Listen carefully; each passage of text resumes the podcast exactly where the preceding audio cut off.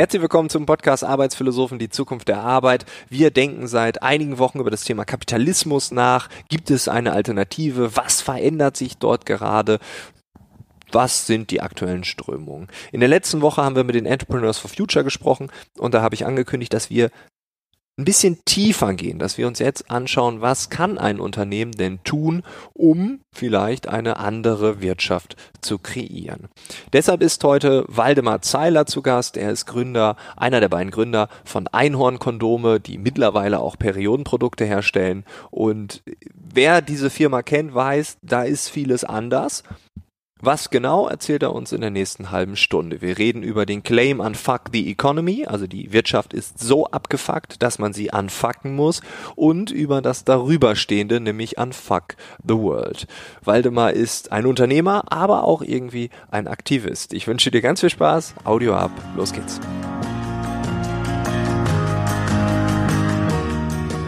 Ja, die Veranstaltung am, äh, in der Markthalle, die war ja ein Erfolg oder? Ja, es sind auf jeden Fall sehr viele Menschen gekommen und sehr viele Menschen haben sich ausgetauscht und sehr viele Menschen haben sich auch für ganz andere Bereiche, in denen man vielleicht irgendwie nicht total informiert ist, interessiert. Ähm, deswegen war das wahrscheinlich ein Erfolg. Hm. Was es langfristig bedeutet natürlich, äh, müssen wir sehen. Ja, das, der Titel dieser Veranstaltung war ja Unfuck the World. Ich habe ähm, dich immer mit Unfuck the Economy verbunden. Äh, warum Unfuck the Economy und warum dann nicht mehr nur Economy, sondern dann an Fuck the World. Man ist ja sehr in seiner Bubble immer unterwegs und schaut selten über den Tellerrand. Und äh, wir haben sehr viele Vorträge über Unfuck the Economy ähm, gehalten. Wir sind sehr viel mit, ähm, mit Gründern und mit Gründerinnen unterwegs und quatschen dazu. Ähm, und es war irgendwann mal langweilig. Also nicht langweilig, das Thema fasziniert mich, aber ich habe gemeint, die nächste Stufe kommen wir nicht voran, wenn wir nicht auch uns anderen Bereichen öffnen. Und am spannendsten ist ja auch für mich persönlich immer gewesen, wenn man Leute kennenlernt, die dir Input aus ganz anderen Bereichen geben. Und habe gesagt, warum können wir das eben nicht anbieten? Ähm, wir erzählen natürlich was zu Unfuck the Economy, aber wir rufen einfach mal auf, die Bereiche, von denen wir glauben, dass die abgefuckt sind, wie zum Beispiel Unfuck Patriarchy, Racism, ähm, mhm. Politics und so weiter und holen da die absoluten Experten und gucken mal, ob die Experten Bock haben, dazuzukommen und einfach so ein Town Hall Event, so eine Bürgerversammlung zu machen, wo sich alle informieren. Und das war eher eine Schnapsidee und gesagt haben, das machen wir hier im Office irgendwie für 20, 30 Leute. So eine Art Think Tank und ja, auf einmal hatten sich zweieinhalbtausend angemeldet und da mussten wir es ein bisschen verlagern. okay, also mit so vielen Leuten habt ihr nicht gerechnet. Du hast gerade gesagt, äh, die Welt anfacken, also die abgefuckte Welt, so jetzt mal eingedeutscht, so halb eingedeutscht, äh, verändern. Warum denn? Also was läuft schief deiner Meinung nach? Alles? Oder? Aktuell läuft, läuft echt vieles, ähm, vieles schief. Also natürlich angefangen von dem riesen Damoklesschwert ähm, von der Klimakrise. Mhm. Das ist einfach ein massiver Abfuck, wo weder Wirtschaft noch Politik ähm, die richtigen Lösungen finden und äh, deswegen unsere Kids jeden Freitag demonstrieren müssen für ihre Zukunft. Ähm, wir haben eine massive Ungleichheit auf der Erde. Also ein Prozent besitzen über 50 Prozent des weltweiten Vermögens und die Schere geht immer weiter auseinander. Also es ist, wir wissen immer, was, was passiert in der Geschichte. Wenn, wenn die Schere zu hoch, äh, zu groß auseinandergeht, dann mhm. haben wir französische Revolutionszustände, soziale Unruhen und äh, am Ende auch Kriegszustände. Also es ist alles Realität, äh, alles kann eintreffen die Meere ähm, vermüllen, sind voller Plastik ähm, und ja, und das einzige, die einzigen, die scheinbar eine Antwort darauf haben und sagen, wir, wir finden das alles scheiße, sind irgendwie die Rechten, ähm, die sich dann irgendwie formieren. Ähm, und darauf gibt es keine Antwort. Aber es gibt ganz viele, die auch Lust haben, ähm, sich zu engagieren und zu machen, aber die haben kein richtiges Sammlungsbecken und wir versuchen so ein bisschen so ein bisschen Raum zu schaffen dafür. Für alle, die auch frustriert sind, aber nicht zu, zu den Rechten wollen, sondern sagen, wir wollen konstruktiv äh, an Lösungen arbeiten.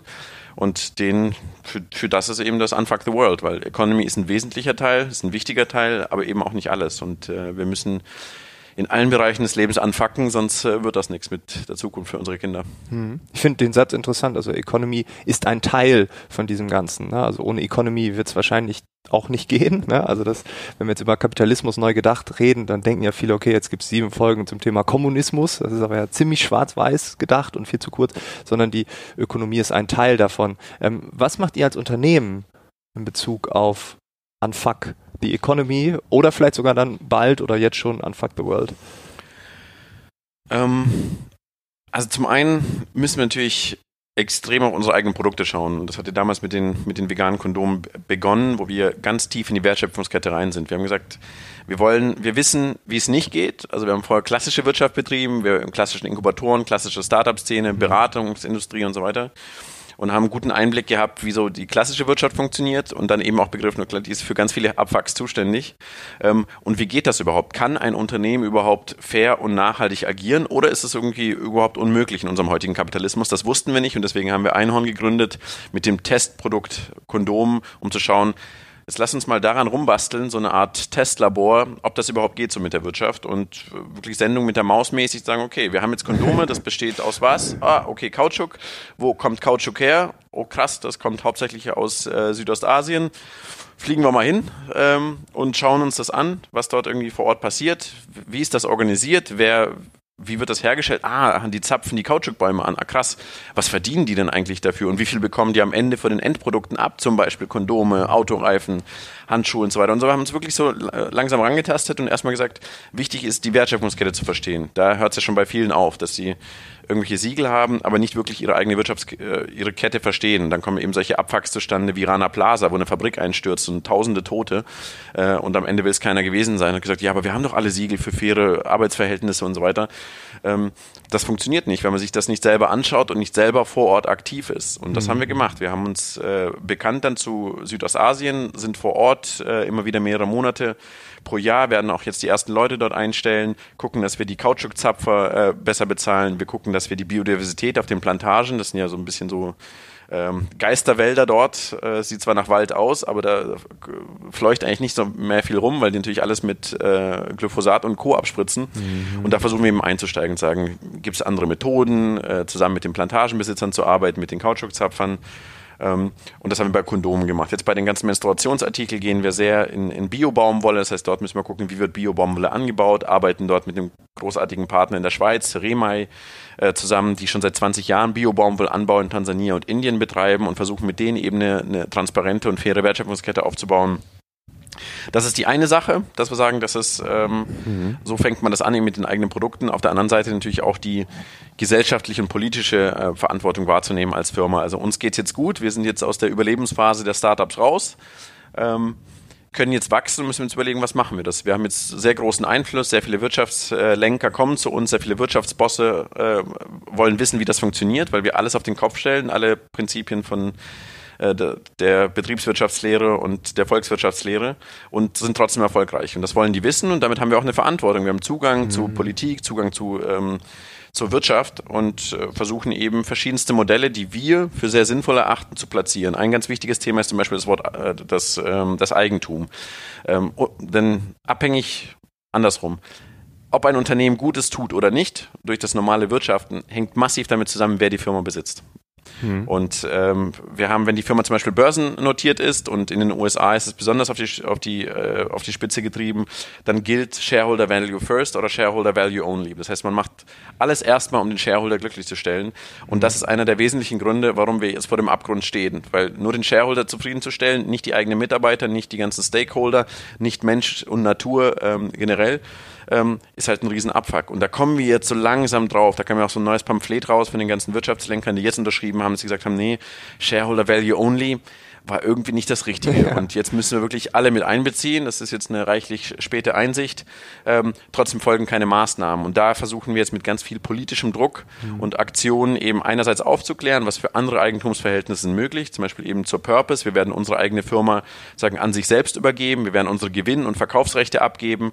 Ähm, das ist ein, äh, ein wesentlicher Aspekt. Wir werden auch, äh, auch in Kürze uns treffen mit, äh, mit dem Wirtschaftsministerium, um denen eben vorzuschlagen, eine eigene Purpose MBH zu erstellen stellen, damit es eben eine also Alternative... Eine GmbH, sondern eine PMBH, genau, ja. Genau, die GmbH ist mhm. 127 Jahre alt und wir benutzen das immer noch. Das ist... Ja. Das ist immer noch jetzt die beste Rechtsform. Genau, ja, und das ja. machen wir einfach und äh, da, da müssen wir einfach viel treiben. Und wir machen das eben auf eine sehr lustige, selbstironische Art und Weise, ohne mhm. erhobenen Zeigefinger. Wir nennen es auch die Hofnarren ähm, in dieser Industrie. Und das finden die Leute witzig. Also manche holen uns einfach nur, weil wir eine lustige Keynote halten und wir können das eben als trojanisches Pferd nutzen. Manche wollen tatsächlich die Botschaft, die kriegen auch nochmal super Unterhaltung dazu. Also irgendwie klappt das ganz gut gerade. Und wenn so ein, ich, das sind verschiedene Punkte, die wir nochmal, wo wir nochmal tiefer rein müssen. Aber der erste Punkt, äh, wenn so ein Wirtschaftslenker, das Wort hast du eben benutzt. Oder Lenkerin, aber es gibt ja, leider zu viele Lenker. Ja, genau. Ja. Ja, wir haben nicht ein, wir haben nicht eine Frau in, im DAX-Vorstand aktuell. Das ist, das ist Wahnsinn. Nicht eine Frau. Vorstandsvorsitzende. Genau, nee, überhaupt im Vorstand. Aktuell sind ja ein paar gekickt worden oder sind gegangen oder wie auch immer. Und, ja, aber Siemens, äh, bei Siemens aktuell. haben wir noch eine. Genau. Und, und jetzt Frage, ob der Vertrag noch verlängert wird. Genau, und jetzt ist, ja. äh, jetzt ist Schluss. Jetzt haben wir nur Männer im Vorstand. Klar, im Beirat und so weiter gibt es jetzt Frauen, da gibt es ja auch die Quote, aber mhm. es gibt eben keine Quote. Und da haben wir ganz viele alte weiße Männer, die über unsere Zukunft entscheiden. Ja, okay, aber, ist, aber eine Frau ist schon zu euch gekommen, schon mal. Wir hatten auch Frauen da, es kommen ja nicht nur die Vorstände, ja, okay, ja. sondern es kommen auch ganz viele Manager natürlich und mhm. Top-Management und, ähm, und äh, angestellte Mitarbeiter auch zu uns. Ähm, ja, aber natürlich haben wir einen riesen Überhang an Männern immer. Und ähm, wenn jetzt so ein Wirtschaftslenker, eine Wirtschaftslenkerin kommt, ähm, wie reagieren die? Also sagen die so, ähm, also helft uns, äh, wir müssen was verändern oder helft uns, weil wir glauben, da können wir mit Umsatz machen. Also wie kommt so jemand rein bei euch? Oder das? Na, meistens sind es irgendwelche Startup-Safaris. Ähm, die jetzt natürlich, die Unternehmen hier haben einen massiven Druck. Die haben ein paar Probleme. Unter anderem haben sie ein riesiges Fluktuationsproblem, ein riesiges Recruitment-Problem bei den Millennials und überhaupt jungen Arbeitnehmern. Mhm. Und ähm, da musst du dich natürlich als Arbeitgeber besser präsentieren. Da musst du auch irgendwie gucken, dass du, ähm, dass du irgendwie ein cooles Arbeitsumfeld hast. Das sehen die bei uns und wollen davon lernen. Ähm, auf der anderen Seite ähm, müssen sie auch Mitarbeiter halten. Also die haben auch krasse Kündigungsraten, jetzt nicht nur bei Millennials und müssen da gucken, okay, was ist das mit dem ganzen Purpose und mit dem ganzen Sinnzeugs? Äh, macht das irgendwie, macht das irgendwie Sinn? Und Innovation ist natürlich ein Riesending. Es ist alle mhm. unsere Produkte ähm, sind äh, relativ innovativ. Also überall, wo wir reingehen, erkennt man sofort, dass jetzt Einhorn sich irgendeine neue Branche ausgesucht hat. Ähm, und das fällt denen. Also mhm. ihnen fehlen junge Leute und ihnen fehlt krass Innovation. Das mhm. wollen sie bei uns sehen. Ähm, und sie verstehen natürlich nicht, wie wir es machen. Das weckt Interesse. Also wir haben keine Investoren, wir haben kein Marketingbudget und trotzdem können wir in so einem Lifestyle-Brand-Umfeld äh, uns, uns behaupten. Und das finden sie mega Milliarden spannend. ausgegeben werden für Werbung. Ne? Also ja. ich glaube, es gibt wenig Märkte, wo mehr Werbebudget reinfließt als Lifestyle. Ja. Und äh, ja, okay. Und ähm, dann kommen die hierher, gucken sich das an und dann haben sie es gelernt, aber das, was passiert dann? Naja, so schnell passiert ja erstmal gar nichts. Also uns, warum machen wir es überhaupt? Jetzt unabhängig vom Schmerzensgeld, das wir verlangen. Ähm, wir machen das so ein bisschen wie, wie der Inception-Movie, hier mit Leonardo DiCaprio und so weiter. Wir glauben, mhm. dass wir bestimmten Samen setzen können und so eine Idee, so eine Art Hoffnungsfunken, Hoffnungsschimmer, äh, der dann weiterarbeitet. Und es kann sein, dass der irgendwie sich im nächsten halben Jahr irgendwie öffnet oder mhm. vielleicht auch irgendwie in in zehn Jahren, aber wir sind so ein bisschen wie so ein Lokalpolitiker. Wir setzen, wir sind auf ganz vielen Veranstaltungen unterwegs oder die kommen zu uns und setzen überall diesen Samen und irgendwas die kritische Masse erreicht und dann kommt die große Erleuchtung, die Leute wachen auf und sagen sie, warum machen wir den ganzen Scheiß eigentlich? Warum bin ich kurz vom Burnout? Warum, warum habe ich überhaupt keinen Spaß an meiner Arbeit? Ähm, warum werde ich stets getriezt, irgendwie immer noch krassere KPIs irgendwie zu treffen und so weiter? Und dann werden sie kommen. Und wenn man sich ja die Studien anschaut, dann beackern wir ja gerade ein Feld, was schon total aufgearbeitet ist. 50 Prozent der Arbeitnehmer laut Gallup-Studie haben innerlich schon gekündigt. Das heißt, wir treffen auf äh, sehr ähm, äh, freudiges Publikum oftmals, dass sie sagen so, ja, ähm, das, ich bin auch nicht mehr so happy und was soll der ganze Quatsch? Und dann müssen wir nur noch ausreden, dass die ganzen Cashburn, die sie monatlich haben, um ihr Haus abzubezahlen und ihr Riesenauto zu finanzieren, wenn sie das alles loswerden, so viel Kram braucht man nämlich gar nicht zum Leben, dann brauchen sie gar nicht mehr so viel Kohle und können weniger arbeiten und mhm. können sich auch mal, können auch mal kündigen und sich einen neuen Arbeitgeber suchen. Ähm, und ich schätze schon, dass die Kündigungsrate irgendwo fünf bis zehn Prozent ist, irgendwann mal in den nächsten ein, zwei Jahren, nachdem sie bei uns waren. Ähm, und andere packen uns halt in die Hand und sagen, jetzt erst recht. Also mhm. jetzt gehe ich voll in meinem Arbeitgeber rein und versuche irgendwas durchzupushen. Wenn es nicht klappt, kann ich immer noch wechseln aber wer nicht schießt, kann auch nicht treffen. Ja, ich finde das witzig, weil wir waren vor eineinhalb, zwei Jahren zusammen auf einer Veranstaltung, sind zusammen dann zumindest ein Teilstück Bahn gefahren und da hast du mich gefragt, ob ich glaube, dass das was bringt, was wir machen. Also was ist die Wirksamkeit von einem Vortrag? Und da musste ich noch Ewigkeiten drüber nachdenken und ich habe damals auch ähm, für mich das so eingeordnet, dass ja, da sitzen jetzt 100 Leute oder 500, das ist völlig egal und ein bestimmter Prozent Teil ist direkt sofort, da passiert was. Und bei einem anderen Prozentteil vielleicht erst in, in einem Jahr oder in zwei Jahren. Und vielleicht zieht das letzte Drittel auch erst dann mit, wenn die anderen vorrennen. Ne? Also die, das ist ja sehr schwer messbar zu machen. Und ähm, gleichzeitig habe ich mir jetzt hier in Vorbereitung auf das Gespräch Gedanken gemacht, hast du in den letzten eineinhalb, zwei Jahren was gemerkt, dass diese diese Hoffnung, dass es mehr Wirksamkeit gibt, dass das zunimmt, also dass es eine gute positive Entwicklung gibt, oder denkst du, das ist noch so wie vor zwei Jahren? Das ist schwierig, vor allem weil man natürlich mega geblendet ist von seiner eigenen Bubble und erstmal dazu neigt, sofort aus der Hüfte zu schießen und sagen, natürlich hat es was gebracht. ja. ähm, ich glaube, das ist mainstreamiger geworden. Mhm. Vielleicht ist das ein Indiz dafür, dass es vielleicht besser geworden ist. Also wir können, wir werden auf immer größere Bühnen eingeladen und immer seriöserem Umfeld, irgendwie mhm. Bankengruppen ähm, oder eben irgendwelche äh, Amtssachen, also diese Art und Weise, wie wir Wirtschaft sehen, wie wir Wirtschaft machen wollen, interessiert immer mehr Leute. Mhm. Ähm, aber auf der anderen Seite sind wir immer noch total fucked up. Also es ist die, die Wahrscheinlichkeit letztens äh, habe ich gesehen, dass wir die Klimakrise tatsächlich noch abwenden können und diese 1,5 Prozent als, als Kipppunkt eben nicht erreichen, liegt bei 5 Prozent. 5 Prozent Wahrscheinlichkeit, weil wir einfach nichts machen. Also mhm. das ist, und das ist, das ist Wahnsinn. Und wenn man dann guckt, okay, 5 Prozent, das ist nicht sonderlich viel. Aber die Hoffnung stirbt zuletzt und was soll man anderes machen? Und äh, was mir besonders viel viel tatsächlich Mut gegeben hat. Nach all der Frustration war eben vor einem Jahr, als eben Greta auf die Bildfläche kam und ein einzelnes 15-jähriges Mädel vor einem Rathaus sitzen mit einem Schild eben so einen wahnsinnigen Unterschied gemacht hat und eine mhm. weltweite Bewegung ausgelöst hat und so viele Schüler jetzt jeden Freitag streiken.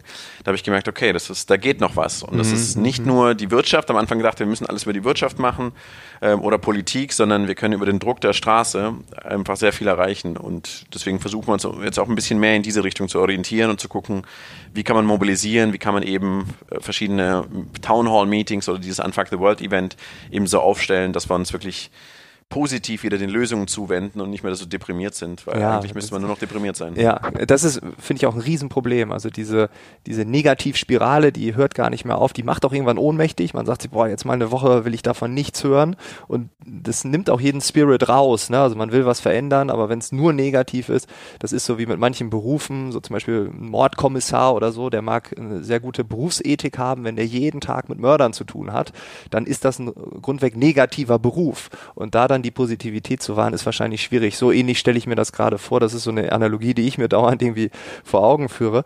Ähm, du hast gerade eben auch gesagt, also ihr verändert was, ihr werdet überall eingeladen. Ähm, jetzt gibt es dieses Totschlagargument. Das höre ich ganz oft bei Corporates, bei, bei äh, Konzernen oder bei mittelgroßen äh, Unternehmen, bei Mittelständlern, die sagen, ja, ja, so die Startups, die sagen immer und so, das geht hier nicht. Das gleiche höre ich in der Politik, in der gewissen anderen Art und Weise, dass dann Politiker sagen, ja, ja, also Klimawandel ja, aber wir sind auch Deutschland, wir sind Exportweltmeister und das geht hier nicht. Was sagst du zu solchen Totschlagargumenten? Sowohl an die Wirtschaft als auch an die Politik. Weil gerade den letzten Punkt finde ich, glaube ich, noch spannender.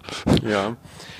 Also ich, ich kann das Argument total umkehren. Ich sage, wenn wir es praktisch als Startup mit 22 Leuten es schaffen, so viel in Richtung Sustainability zu machen, so viel, Nachhaltigkeit, so viel Druck auf die Straße zu bekommen, tatsächlich was zu verändern, mhm. dann können es Große erst recht, weil sie ganz andere finanzielle Mittel haben. Mhm. Und als Beispiel ähm, nenne ich immer, wie, warum machen wir so viel zur Nachhaltigkeit? Weil 25 Prozent unseres gesamten Teams arbeitet im, Na im Bereich Nachhaltigkeit. Das heißt, wenn eine Riesenfirma wie Siemens und Co. Ähm, 25 Prozent ihrer Mitarbeiter in der Nachhaltigkeitsabteilung hätten, dann würden die ganz viele Sachen auf die Kette bekommen. Mhm. Und wiederum, wir haben überhaupt keine Finanzpolster, mit denen wir sozusagen trotzdem Sachen können und all das bezahlen können. Das heißt, auch das Argument greift nicht, weil alle großen äh, Unternehmen, die schon irgendwie seit 50 Jahren am Markt sind, die haben mega Finanzpolster. Und wenn sie nicht alles irgendwie an ihre Aktionäre abdrücken müssten und fette Dividenden mhm. auszahlen, dann wäre auch genug Kohle da. Also deswegen kann dieses Argument nicht gelten. Natürlich sind Bewegungen in einem größeren Konstrukt immer schwieriger als in einem kleineren, ähm, aber es mangelt da eher am Willen und weil die Ressourcen sind da. Mhm. Ja, also Wille glaube ich auch. Also ich vergesse es nicht mehr, als dann die äh, E-Auto-Debatte kam und dann äh, Volkswagen gesagt hat, ah, dann sind 80.000 Arbeitsplätze in Gefahr. Deswegen, also erstmal mit dieser Arbeitslosenkeule droht man. Äh, und ein halbes Jahr später verkündet man, dass jetzt auf Elektro umgestellt wird. Wo ich denke so, hä? Also, das war jetzt ein kurzer Weg von A nach B. Ja. Und äh, ich glaube auch, der Wille ist ein großer Punkt. Ähm, wie können wir diesen Willen denn umkehren? Also du hast gerade gesagt, Town Hall Meeting, ähm, äh, da waren jetzt 2500 Menschen, wenn ich das vergleiche mit 80 Millionen Bundesbürgern europaweit. Äh, also muss das größer werden? Glaubst du, das wird eine große Bewegung? Wie sehen für euch da die nächsten Schritte aus? Ähm, also wir machen einfach, wir machen einfach weiter. Ich glaube, wir denken gar nicht so, so langfristig, sondern wir haben jetzt, wir machen jetzt dieses äh, Nachfolgeevent für das Unfuck the World, das ziemlich groß sein wird nächstes Jahr. Wir machen viele einzelne kleinere politische ähm, was heißt politische oder wirtschaftliche äh, Sachen, wo wir informieren, zum Beispiel über das äh, Purpose Owner, äh, Ownership, dass wir tatsächlich das, was wir jetzt mit Einhorn vollziehen werden in den nächsten zwei Monaten, dass wir die Firma unverkäuflich machen, dass die Firma keine Dividende mehr rausziehen kann und dass die Firma die Stimmrechte für immer und ewig in der Firma verbleiben.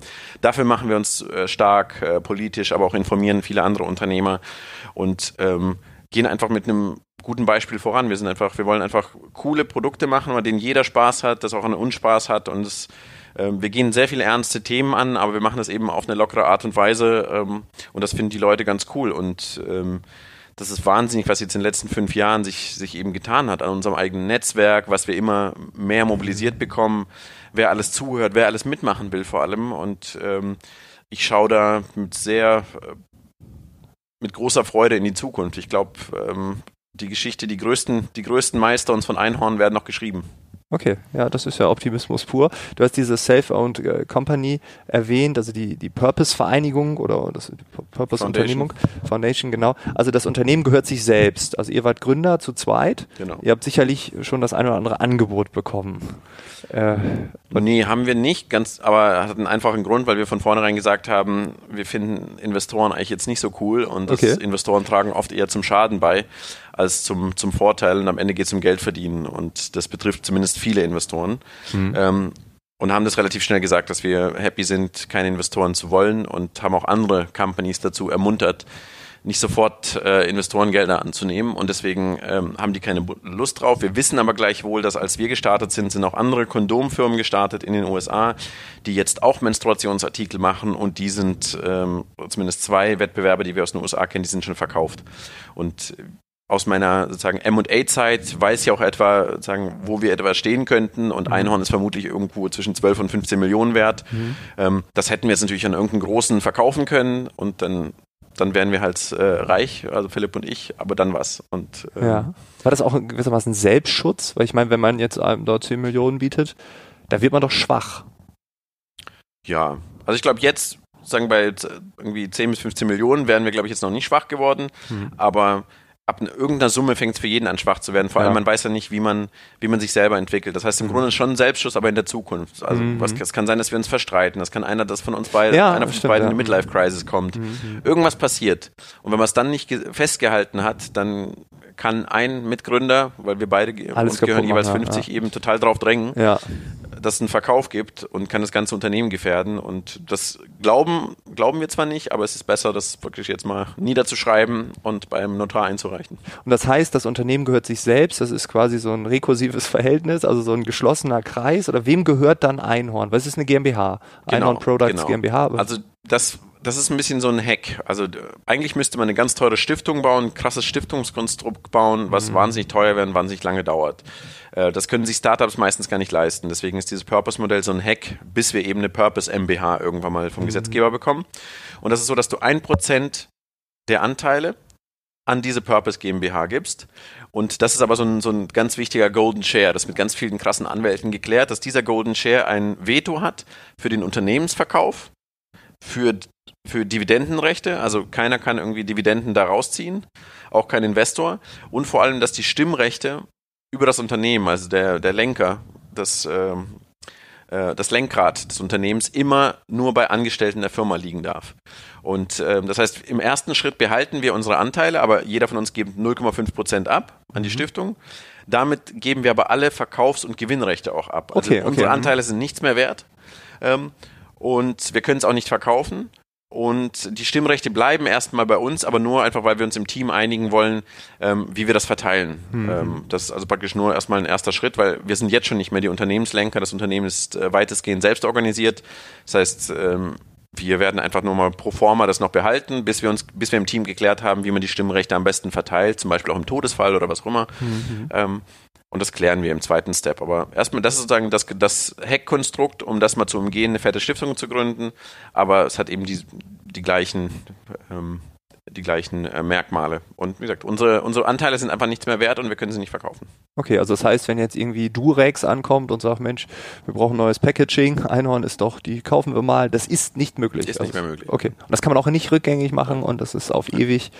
Äh, okay, das ja. ist doch mal eine Aussage. Das ist Haltung. Ähm, äh, Finde ich klasse, wenn du aus deiner jetzigen Haltung, aus deinem jetzigen Optimismus jetzt nochmal die äh, Waldemarsche Glaskugel anguckst. Äh, wo glaubst du, stehen wir in drei, fünf oder zehn Jahren? Wie sehen wir dann Wirtschaft? Wird das anders sein? Wird das komplett anders sein? Glaubst du, es gibt sowas wie eine Revolution? Haben wir den Kapitalismus noch? Also ich glaube, wir müssen, um in zehn Jahren noch weitestgehend irgendwie in Frieden zu leben und ähm, auch in einer, in, einer, in einer Welt zu leben, die überhaupt lebensfähig ist, sei es irgendwie die Hitze oder sei es irgendwelche Naturkatastrophen, ähm, müssen wir müssen Änderungen vollzogen werden. Und ähm, ich persönlich sehe es praktisch, dass wir ähm, dass im Grunde ein Battle gibt zwischen entweder werden wir von einer Klimakrise überrannt oder wir werden von sozialen Unruhen überrannt, ähm, je nachdem irgendwie was zuerst kommt und beide, beide heizen sich auch gegenseitig noch an. Genau, ja. Das heißt, wir müssen eh irgendwie handeln und irgendwas machen. Wenn wir zehn Jahre jetzt nichts machen, und das gerade sieht es so aus, ähm, deswegen auch die 5% Wahrscheinlichkeit, dass wir tatsächlich die Klimakrise kippen, dann haben wir in zehn Jahren wirklich Zustände, an die ich überhaupt nicht, nicht denken mag. Aber ähm, das wird verrückt. Und deswegen müssen wir alles tun und auf alle Hoffnungsträger und Trägerinnen bauen ähm, und alle Strohhalme ergreifen. Und wie man eben an Greta auch sieht, kann eben aus dem Nichts eben ein kleines 15-jähriges Mädchen auf einmal so eine Mobilisierung erreichen. Und wir versuchen eben auf unserer Seite mit vielen anderen Playern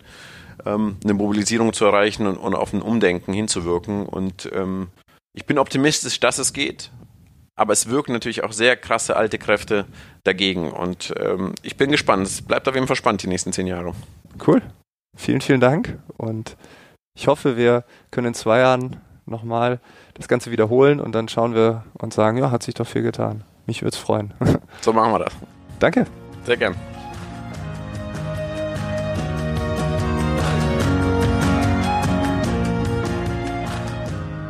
Das war das Gespräch mit Waldemar Zeiler. Alle Infos zu Einhorn, zum Unfuck the World etc. pp. findest du wie immer in den Shownotes. Ich wünsche dir eine tolle Woche und wir hören uns am nächsten Mittwoch wieder. Bis dahin, alles Gute. Ciao.